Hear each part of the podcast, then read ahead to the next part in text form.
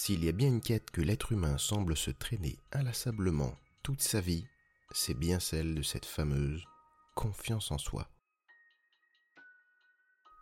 Alors, confiance, estime de soi, assurance, tous ces mots désignent finalement les pensées et émotions qui parlent le plus de nous. Ce à quoi nous nous identifions, pensant comme vrai et possible à notre sujet. Des tas de livres de développement personnel en ont déjà fait leur cheval de bataille. Et au final, qu'en est-il? Ici, on ne parle pas simplement de s'accepter, qui est pour moi très proche de se tolérer, même si c'est un très bon départ quand on a une mauvaise image de soi. Non, là, l'objectif, c'est s'aimer, soi et ce qu'on fait. En somme, nos capacités, notre être. Et ça, dans une société où l'on est particulièrement doué pour se plaindre, râler, critiquer, se vanner, vanner les autres, c'est loin d'être évident. D'ailleurs, il semble que ceux qui ont accompli en partie cette quête sont réduits à éviter de l'étaler, surtout pour éviter d'être stigmatisés. On a le droit d'acquérir de l'assurance, mais il vaut mieux ne pas le montrer ou en parler. Qui dit ouvertement s'aimer sera la proie du jugement des autres il est forcément but de lui-même, présomptueux, frimeur. Jusqu'ici, la confiance en soi a donc toujours été une arme à double tranchant. D'ailleurs, quand on dit ⁇ alors lui, il a une haute estime de lui-même ⁇ on perçoit aisément le jugement implicite. Bizarrement, ce n'est pas dans le sens valorisant. Mais c'est aussi ça, notre héritage culturel, et c'est bien d'en avoir conscience. On est tellement habitué à taxer ceux qui s'aiment de personnes ayant un complexe de supériorité, et de vantard, au final, on en valoriserait presque ceux qui se déprécient sous prétexte de cette sacro-sainte humilité. L'humilité, là encore un terme bien galvaudé, un terme qui a subi les affres de la guerre entre les soi-disant outrecuidants que j'appellerais les effrontés et les pseudo-modestes. Les effrontés sont étincelants. Conscients de l'être ou pas, quand ils arrivent quelque part, tu les remarques. Ils brillent par leur qualité, très souvent, on parle de charisme.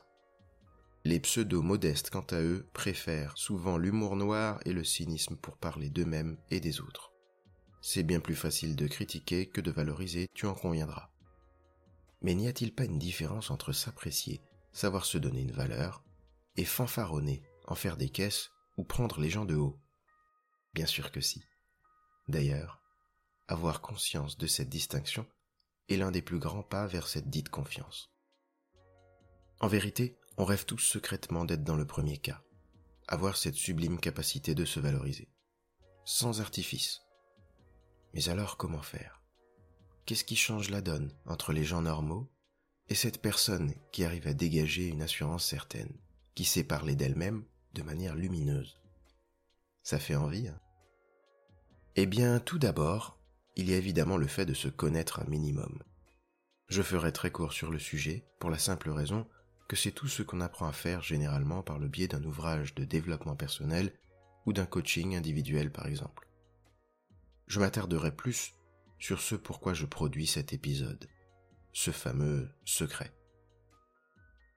Il se trouve dans un mot, simple et à manier avec le cœur.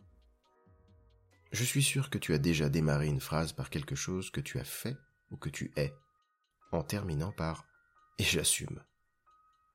Non, je ne parle plus à mes parents. Ils m'étaient toxiques. J'assume totalement. Ou oui, je suis parti, on s'est séparés. Et j'assume. Ou bien oui, j'ai eu des relations sexuelles avec beaucoup de partenaires, mais j'assume. Ou encore il est vrai qu'on a eu des enfants alors qu'on était vraiment très très jeunes. Et j'assume.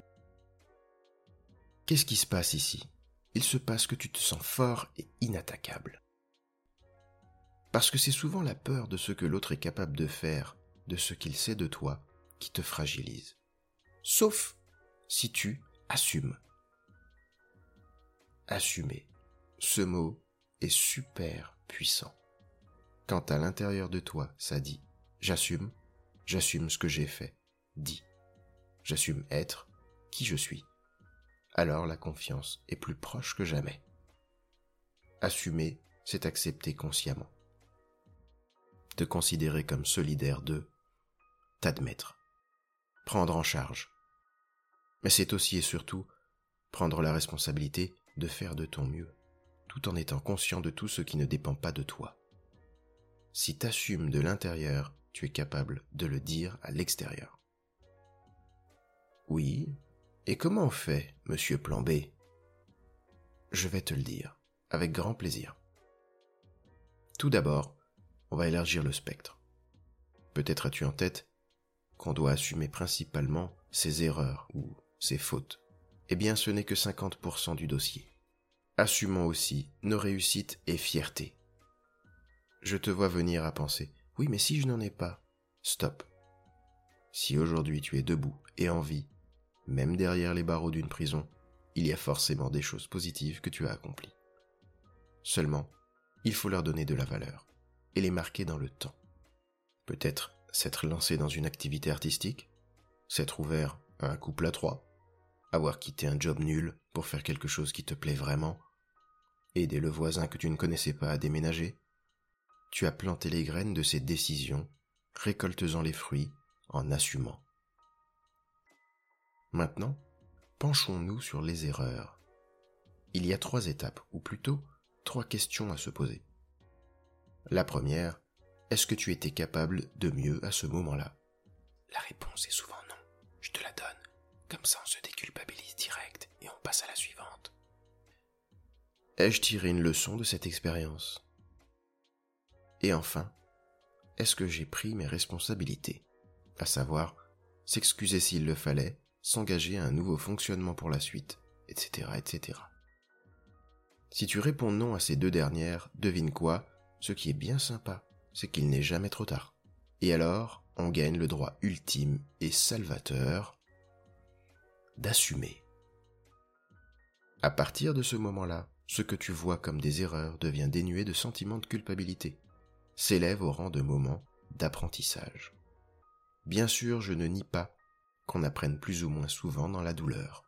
Curieusement, c'est des fois dans cette douleur qu'on apprend le plus. Voilà. Maintenant tu peux choisir d'être exactement la même personne que tu étais avant d'écouter cet épisode. Ou alors, tu choisis le plan B. Pour résumer, assumer, c'est une posture. On se refuse comme victime et incarne avec un minimum de fierté le survivant de notre passé que nous sommes aujourd'hui. Et entre nous, ce n'est pas rien. Entre apprentissage douloureux, contexte familial, social, générationnel, culturel, la construction de soi, ce n'est pas une mince affaire.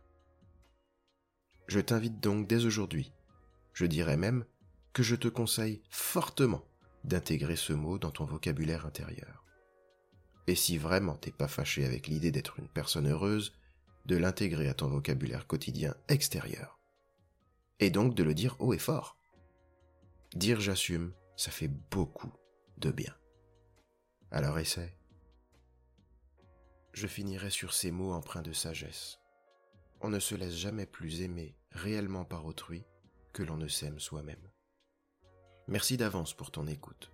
Je serais heureux que tu puisses en retirer quelque chose qui t'accompagne vers une vie encore plus colorée. Encore une fois, sens-toi libre de réécouter ces épisodes, voire même de prendre des notes et surtout de tester.